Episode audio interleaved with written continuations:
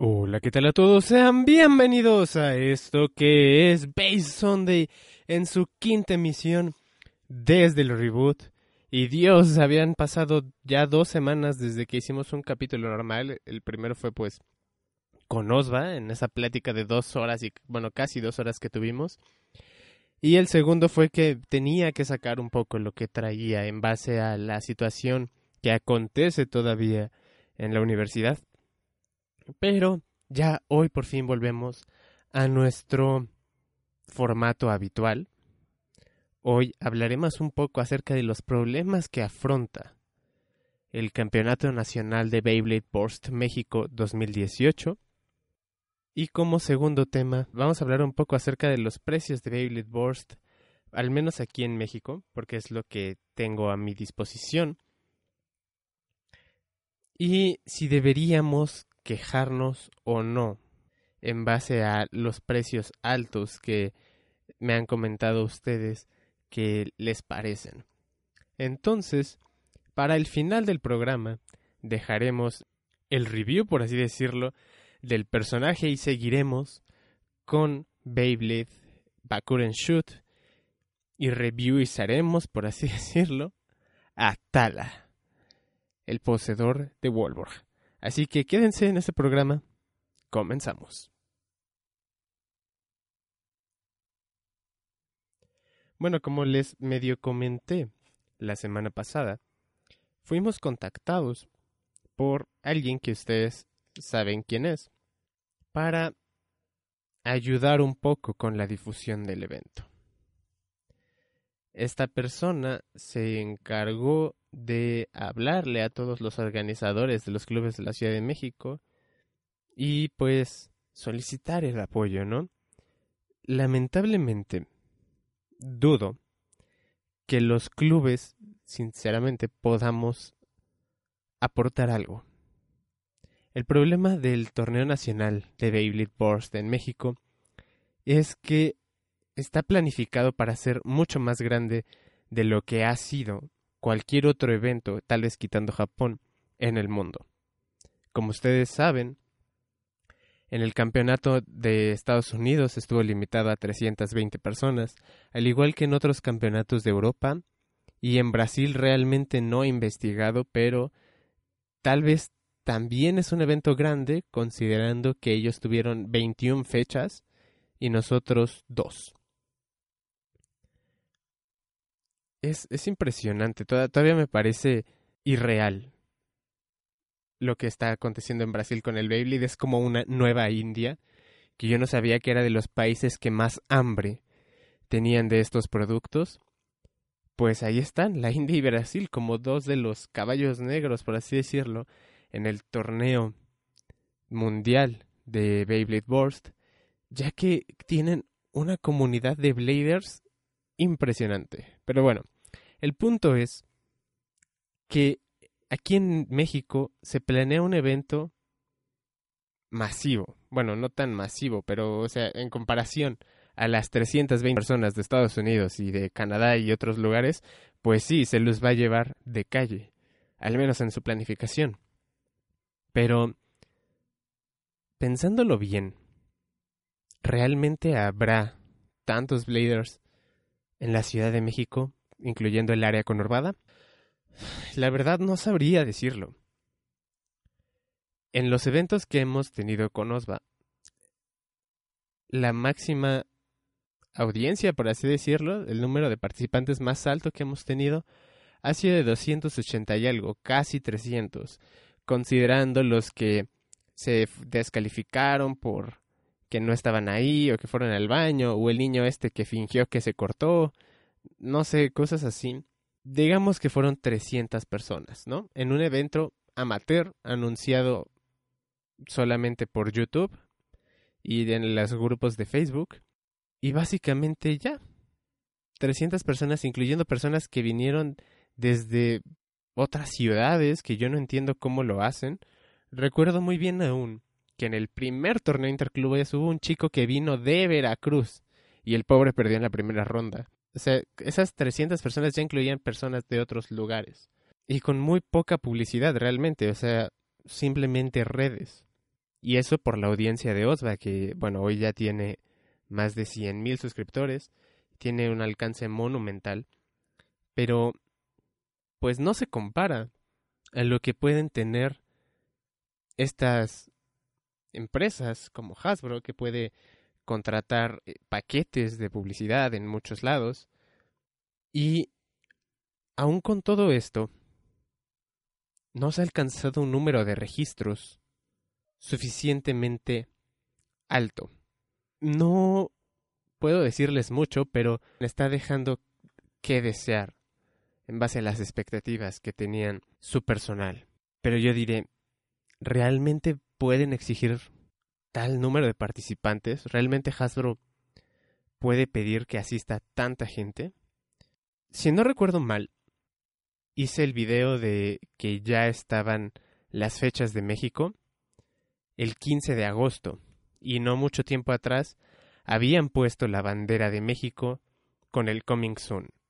En este preciso momento no recuerdo bien cuánto tiempo pasó entre que apareció la bandera hasta que pusieron realmente las fechas, pero del 15 de agosto a ahorita, donde deberían estar escuchando esto, ha pasado al menos un mes y quedan dos semanas para el evento. Y realmente fue apenas hace unos días que me pude percatar, siendo ya una persona dentro del medio que busca información sobre los productos, que Hasbro ya había puesto anuncios. ¿Y dónde los puso?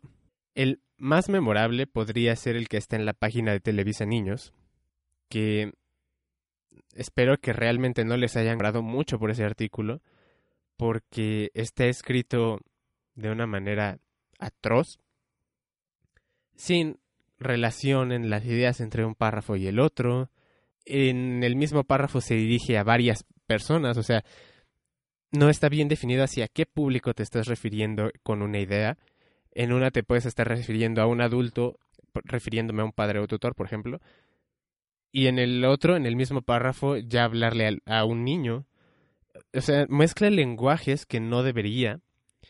No tiene una introducción o algún lo que sea que llame la atención, no tiene nada catchy, por así decirlo. Y son como dos o tres párrafos que nada más dice la dirección y ya. Ahí dice, ay, no te olvides de ver Beyblade Burst a las ocho y media de la mañana de lunes a viernes. Ese es otro problema. Dios santo, ¿a quién se le ocurre, estando un evento cerca que estás promocionando? Y esto no es con Hasbro directamente, aunque sí influye podría influir de manera indirecta en este horario, pero se supone que estás anunciando un evento. Beyblade Burst antes estaba a las tres y media de la tarde, lo cual estaba bien porque los niños de las primarias, que son más o menos la población a la cual se le está tirando en este torneo, salen a las dos, dos y media de la escuela y pues en lo que llegan a sus casas comen y así, pues deberían dar las tres y media, que es suficiente como para prender la televisión y ver el programa. Pero a las ocho y media de la mañana, ¿quién de Montres lo va a ver? No sé, no sé qué esperan con esto, pero en fin, esto ya no es directamente con Hasbro, aunque sí tienen participación. Luego, lo cual creo que es de las participaciones más acertadas, más bien, perdón, de las propuestas más acertadas, y es que pusieron un artículo en dondeir.com, que pues si ustedes lo conocen es una página que te pone eventos, eh, exposiciones y demás en la Ciudad de México y en otros lugares, eh, te da sus datos. Y es una buena idea. Si un día tienes un día libre y no sabes qué hacer, puedes meterte ahí y encontrar algo, algo bonito que hacer en ese día libre que tengas o en tus vacaciones o yo qué sé. Y está ahí un artículo sobre el evento, el torneo de Beyblade ahí evidentemente no le estás apuntando a, un a tu público infantil, sino a sus papás. O a alguien, no sé, que sea adolescente. Yo creo que esta página va más para adolescentes, a adultos jóvenes o ya personas más grandes, porque el adulto promedio en la Ciudad de México no tiene suficiente tiempo como para ir a estos lugares. Ponen lo de que dónde va a ser, en el, Parque Torreo, el 29 a las 11 de la mañana, y te dicen que va a ir un youtuber llamado Anthrax. Yo pude preguntarle a la persona que nos contactó si Anthrax iba a hacer algún tipo de anuncio para llamar a la gente a ir al evento. Hasta el momento no he recibido una respuesta satisfactoria. Y es que seamos realistas.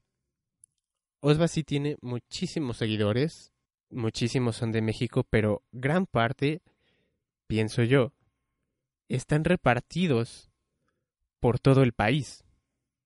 Y no van a ser muchos los que vengan de otros estados a participar en un evento.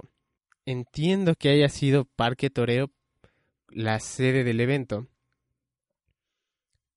porque pues está más o menos a la mitad entre lo que vendría siendo la Ciudad de México y el Estado de México, lo cual sería como un punto perfecto de la unión entre la zona metropolitana y la, Ciudad de México como tal. Pero a muchas personas aún de la Ciudad de México me han dicho que no van a ir porque está lejos y porque realmente no hay algún medio de transporte directo como tal ahí.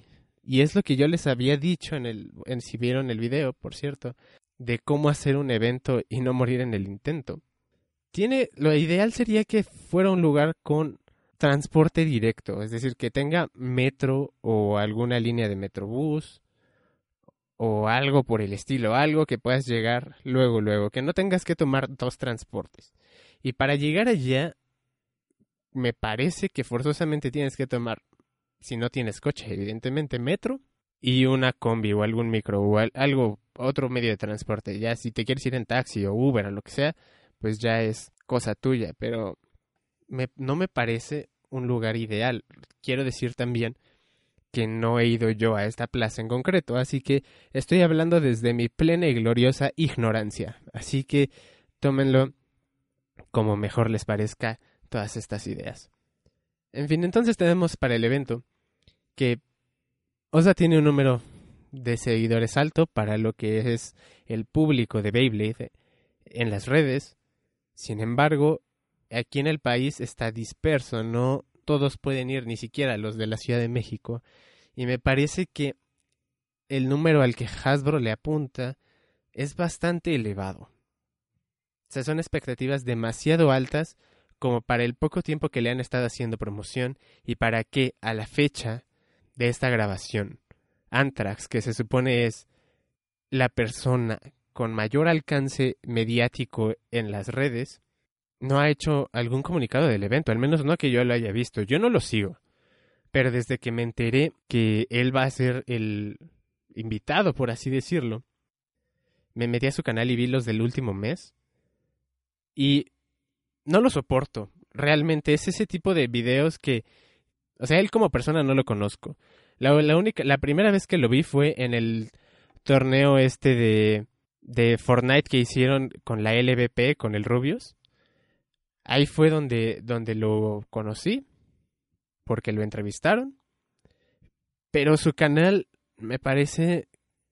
No soy el target, no puedo decir que sus videos son malos, porque no soy el target al que va dirigido. O sea, sé que a mí no me gustan, pero no puedo decir que no tengan una calidad aceptable o algo así, porque no, no van dirigidos a mí, o sea, al tipo de, persona que soy yo, al tipo de audiencia. No vi los videos enteros, evidentemente, vi el primer minuto y el minuto final, que son más o menos el tiempo que ven las personas en YouTube. Ven los primeros, el primer minuto, por así decirlo, y se van al final a ver si hay algo importante y ya muchas personas hacen eso. Pero no encontré nada. Busqué entre sus canales y tiene un canal donde él hace una canción. No entendí muy bien. Y me metí a ver su Instagram. Tampoco tiene nada. Y en Twitter realmente no busqué demasiado. El punto es que para él, es el que tiene el alcance mediático y no se está ocupando. Y no sé si la siguiente semana lo vaya a, a hacer. Pero sería muy poco tiempo entre su anuncio y que la gente, los niños que no conocen Beyblade, vayan a comprar un Beyblade e ir al evento y que se llene según los números que esperan estas personas de Hasbro. No sé yo realmente si va a salir bien, yo espero que sí, porque para los niños que sí les gusta el Beyblade, que ya lo conocen y que lo han vivido con nosotros en los eventos que hemos hecho, que han estado con Beyblade Iztacalco, con Biri o con BBM, etcétera, para ellos va a ser una experiencia única en la vida. De verdad que es muy bonito poder asistir y participar a un torneo nacional oficial de Beyblade. Es es maravilloso. Yo me acuerdo cuando participé en las Ripsons, ya les dije y perdimos en la primera ronda, mi primo y yo, pero es una experiencia que recuerdo muchísimo y que es como si, si estuviera en el universo de Harry Potter podría ser mi patronos con esos recuerdos porque les tengo demasiado cariño y me gustaría que el evento fuera tan pero tan bien que eso les pase a miles de niños. Siento que si se hicieran un poquito mejor las cosas, si realmente las personas que venden estos productos supieran lo que tienen y conocieran al público como nosotros los conocemos a ustedes, lo harían diferente. Y también gracias a esta que hemos estado viendo, al comportamiento de estas personas y de la audiencia en general, entiendo y respeto, ahora ya de grande, por así decirlo, la decisión que tuvo el anterior jefe de mercadotecnia de niños de Hasbro, no el que a nosotros nos patrocinó, antes hubo otro, que se encargó de organizar el torneo de Meral, y él, en lugar de estar haciendo este tipo de eventos, hizo el evento a puertas cerradas, entre comillas, porque sí pudieron entrar los de BBM a grabar, Carlos y David también, con escuelas. Entonces, pues así se llena más rápido. Ese es el, el acuerdo entre varias escuelas y obviamente se juntan muchísimos niños porque si algo tienen las escuelas son niños. Me preocupa sí que el evento salga mal. Pero espero en la fuerza superior en la que ustedes crean que salga bien de verdad, que sea un recuerdo maravilloso para estos niños. Nosotros vamos a dar lo mejor de nosotros para seguir promocionando este evento y que vaya más y más gente. Y ese día vamos a estar ahí, esos días. Vamos a estar ahí eh, hasta donde nos dejen pasar, si nos dejan pasar incluso al área de donde se va a realizar el evento, el torneo como tal, y no desde las zonas de entrenamiento, por así decirlo, pues qué mejor Ahí vamos a estar echándoles porras y enseñándoles todos nuestros trucos y secretos. Aunque realmente yo no tengo tantos conocimientos de Borst, simplemente de lo que he estudiado de los bays que tengo.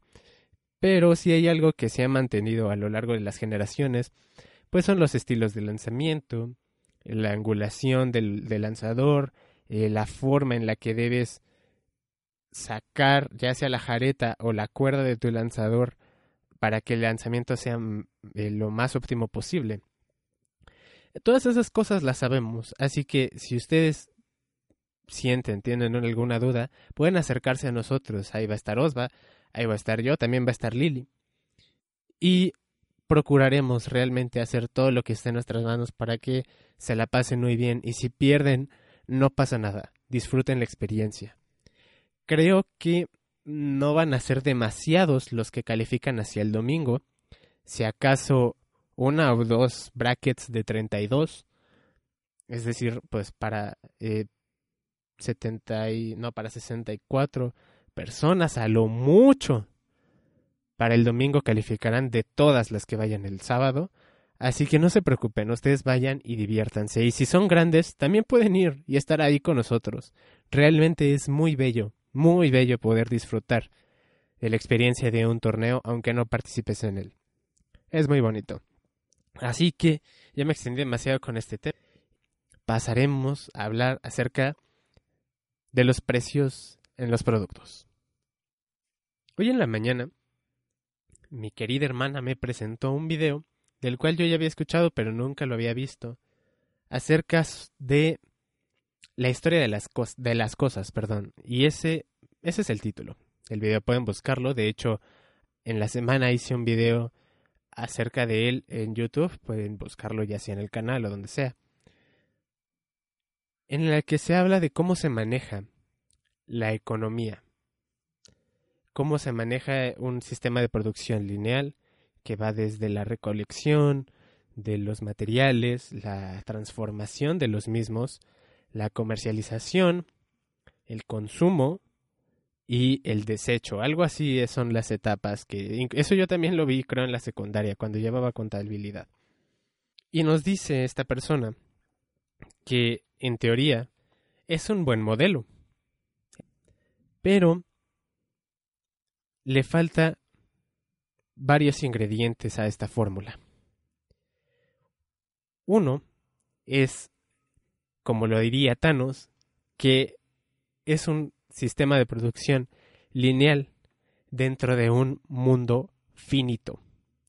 Es decir, es un sistema que está diseñado para repetirse una y otra vez, pero sin terminar de dar la vuelta, es decir, sin que los desechos como tal se vuelvan a transformar en recolección. El, reciclaje no cuenta como ello porque realmente no se obtiene todos los materiales del reciclaje. Y tenemos un mundo finito, es decir, que los recursos naturales pues se agotan. También nos dice que estos recursos naturales están mal distribuidos, no en su geografía, por así decirlo, en su localización, sino en cómo se consumen. Hablamos de que hay países como Estados Unidos, que según este video no he confirmado los datos, lo dejaré muy en claro, Estoy parafraseando completamente lo que dice este, este contenido. Nos dice que Estados Unidos consume cerca del 30% de los recursos del mundo. O sea, consume muchísimo más de lo que tiene. Y solo tiene el 5% de los recursos, algo así. Entonces, ¿qué hace Estados Unidos para satisfacer las necesidades de su población? Porque evidentemente, pues si tienes el 5% de los recursos y gastas el 30%, pues eh, hay, algún problema de, de, recursos por ahí, las, las cuentas no dan. Entonces lo que hace es obtener esos recursos de los países en vías de desarrollo, como se les dice ahora, o tercermundistas. Muy pocos países pueden considerarse en vías de desarrollo como tal, por eso creo que lo de tercermundistas, aunque suene feo, es el término más adecuado. Al menos con los conocimientos que tengo hasta ahora. Si alguno de ustedes puede corregirme en este aspecto, se lo agradecería bastante. El punto es que se piden materiales de otro lado y no necesariamente, no necesariamente, perdón, se arman o los, los recursos como tal llegan a Estados Unidos. Muchas veces a Estados Unidos llegan los productos ya terminados. Te ponen el ejemplo de un radio, de cómo un radio puede costar 5 dólares si metales lo sacaron de Sudáfrica, el plástico del petróleo de Asia Occidental y el armado en México. Después de todo el viaje que hacen, todos esos materiales y los sistemas de transformación que se necesitan para el petróleo, volverlo ese plástico, o los metales, volverlos los chips y los, todo lo que puede llevar un radio. Para que llegue a Estados Unidos y después de haber pagado el derecho de renta, porque tener un producto en exhibición cuesta. Pagarle a los empleados que ponen el producto en exhibición cuesta. Después de todo eso, ¿cómo es posible que siga costando 5 dólares? Y te dice que realmente lo que pagas es parte de un sistema más grande que mueve todo ese dinero para que de alguna u otra forma todo se mantenga en equilibrio. Lo estoy explicando probablemente muy mal, ¿ok? Pero la idea es que los productos cuestan mucho más de lo que al final pagamos, porque el precio se reparte como tal entre todos esos países, incluyendo los gastos no solo de dinero, sino la quema de recursos como tal. Y es algo que yo no me había puesto a pensar. Y es por eso que muchos productos tienen obsolescencia programada. Es decir, que, pues como las computadoras y los celulares, el, el iPhone que te compres ahorita, el nuevo que va a salir que cuesta treinta y tantos mil pesos, en unos años va a costar menos porque ya va a haber otro y otro y entonces ese se va, se va a volver totalmente obsoleto. Y el mismo Apple lo dice de que los, parches que sacan de software cada vez para manejar los nuevos aparatos hacen que los otros sean menos eficientes para que les compres los otros. Son declaraciones mismas de Apple que están ahí, son públicas. Todo para que este sistema siga funcionando en este orden de las cosas, entre comillas, que tenemos. Y entonces tenemos mucha basura que algún día nos va a matar. El punto es que ya me dejé llevar otra vez con estas cosas. Lo siento, lo siento. Aunque tengo la nota esta del blog de notas con el guion entre comillas para no salirme de los temas, siempre termino haciéndolo.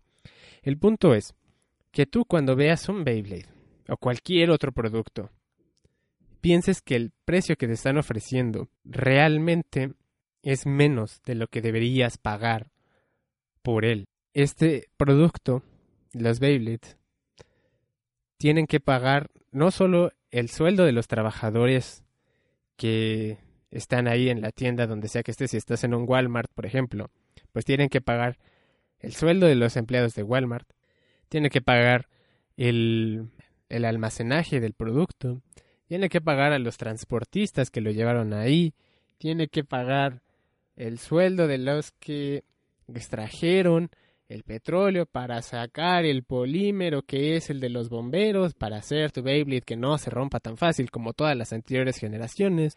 Tiene que pagar a las personas que diseñaron eso, tienen que pagar a los de la fábrica, etcétera, etcétera.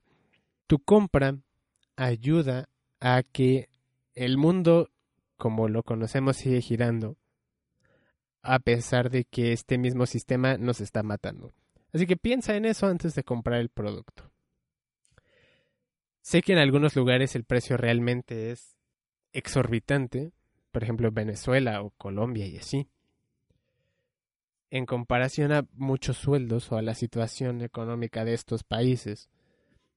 Pero con un poco de esfuerzo, de ahorro y demás, podemos adquirirlos. Y es por eso que yo también dejé de comprar el producto, aunque creo que esto no, es buena promoción, pero yo dejé de comprar el producto porque me parecía innecesario tener tantos. En Metal me dejé llevar y compré más de 100, o sea, yo llené dos bolsas jumbo de basura de pura basura de Beyblade Metal Fight en su momento.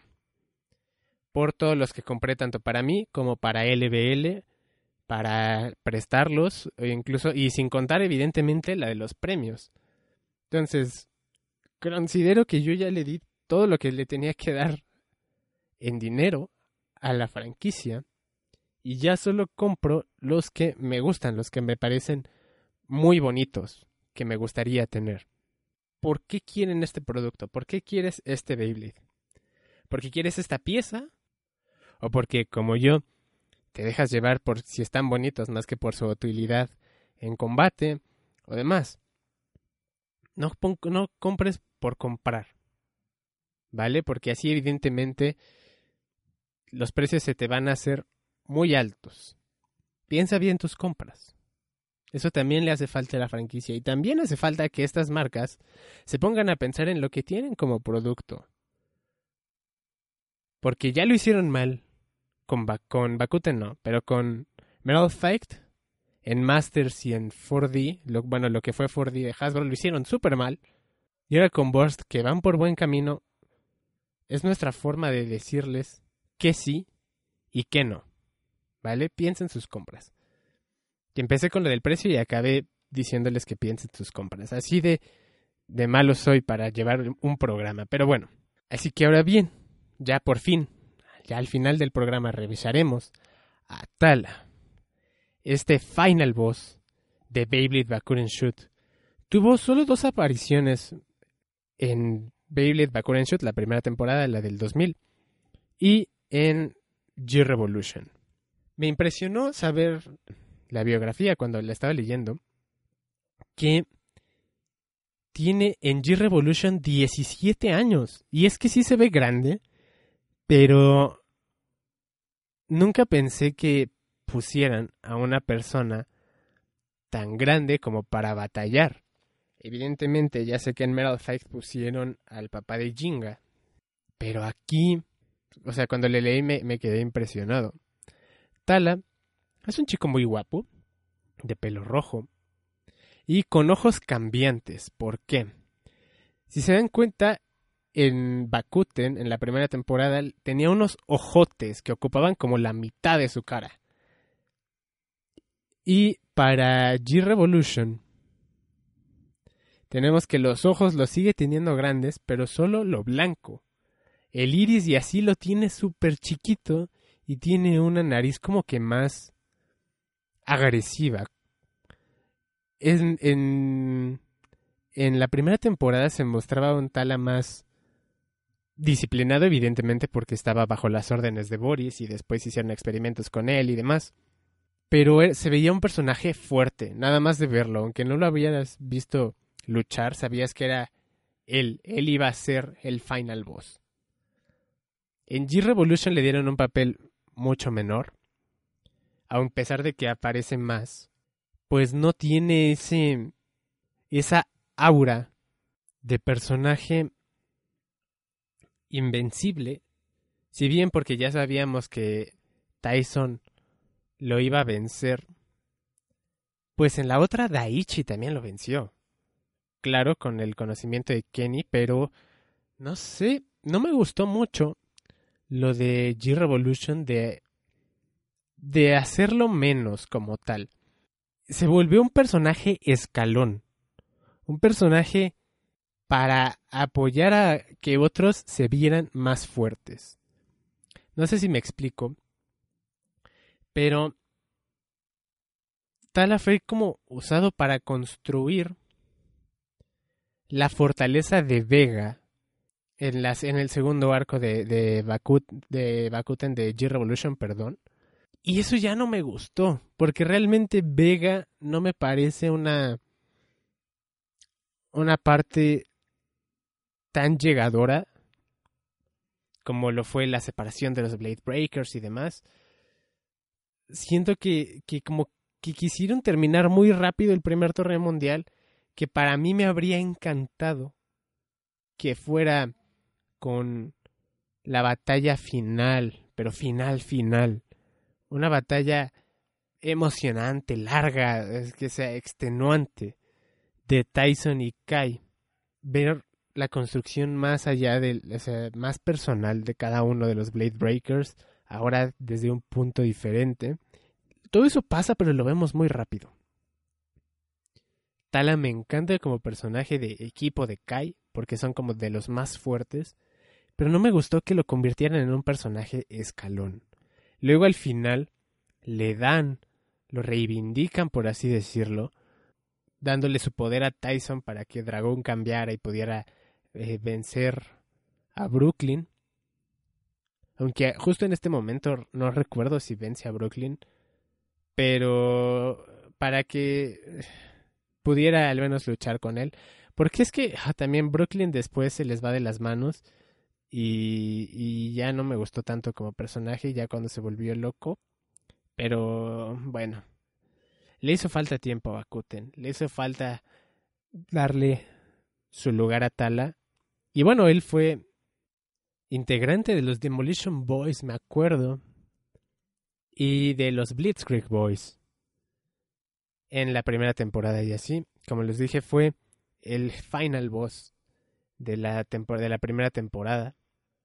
Y pues Super su Beyblitz, icónico y de los Bays más bonitos de todos los tiempos, tal vez quitando el 4. El 4 del Engine Gear no me gustó tanto, no me parecía tan bonito.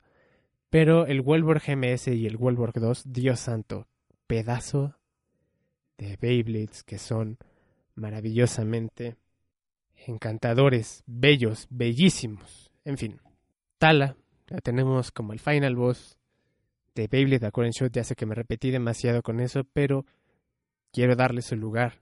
Y en G-Revolution pudo haber dado más, pudimos haber visto algo más de él. Y su diseño no me gustó, no me terminó por parecer. En fin. Este fue la quinta edición de Bay Sunday. Espero que les haya gustado. Me dejé un poco llevar con lo primero. Lo lamento. Y tuve que dejarle poquito tiempo para Tala, pero bueno. A veces así pasan las cosas. Voy a practicar más para los siguientes episodios. Y bueno, espero que todo siga bien.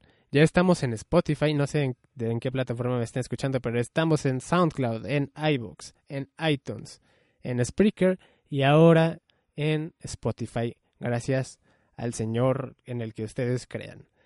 Así que si no es por mi parte, cuídense mucho, siempre, siempre sean luz, sean muy felices, coman frutas y verduras y nos vemos hasta la próxima.